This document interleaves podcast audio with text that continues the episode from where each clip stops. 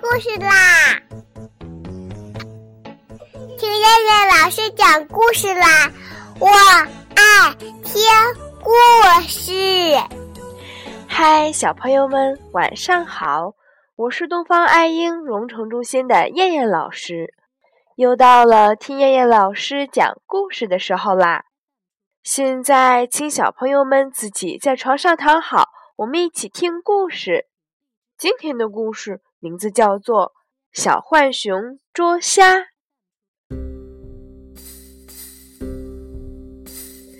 明天，小浣熊的妹妹要过生日，小浣熊的妹妹高兴地问：“哥哥，你打算送我一样什么礼物呢？”小浣熊故意问：“干嘛要送你礼物呢？”妹妹嘟着小嘴说道。哥哥，你一点儿也不关心我，明天我的生日都忘了。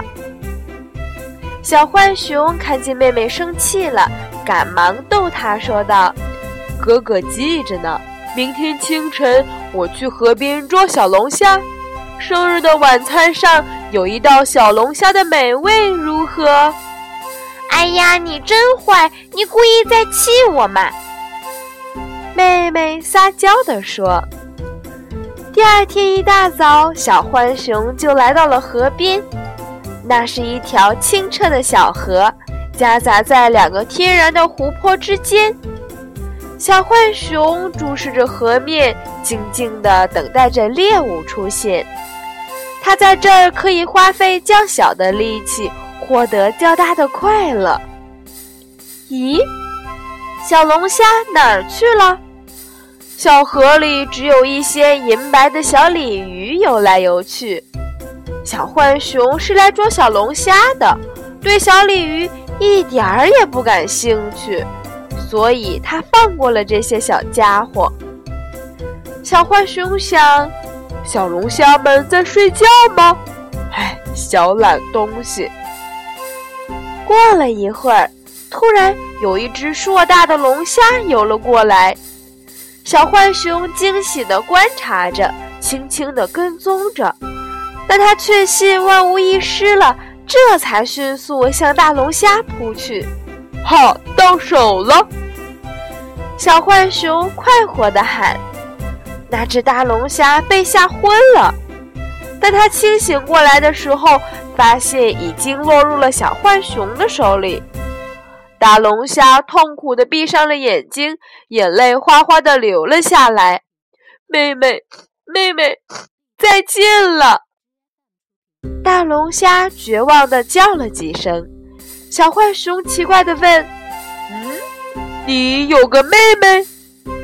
大龙虾说：“是啊。”大龙虾面露喜色，竟然忘记自己已经落入猎人的手中。我妹妹可爱极了，她娇气、淘气、天真、活泼。大龙虾滔滔不绝地说：“大龙虾的妹妹要去上学，大龙虾在这等她，因为她胆小，非得让大龙虾护送她。没想到大龙虾被小浣熊逮了个正着，大龙虾闭上了眼睛，不再说话。”他能指望小浣熊开恩吗？小浣熊突然觉得有点悲伤，他想起了自己的妹妹。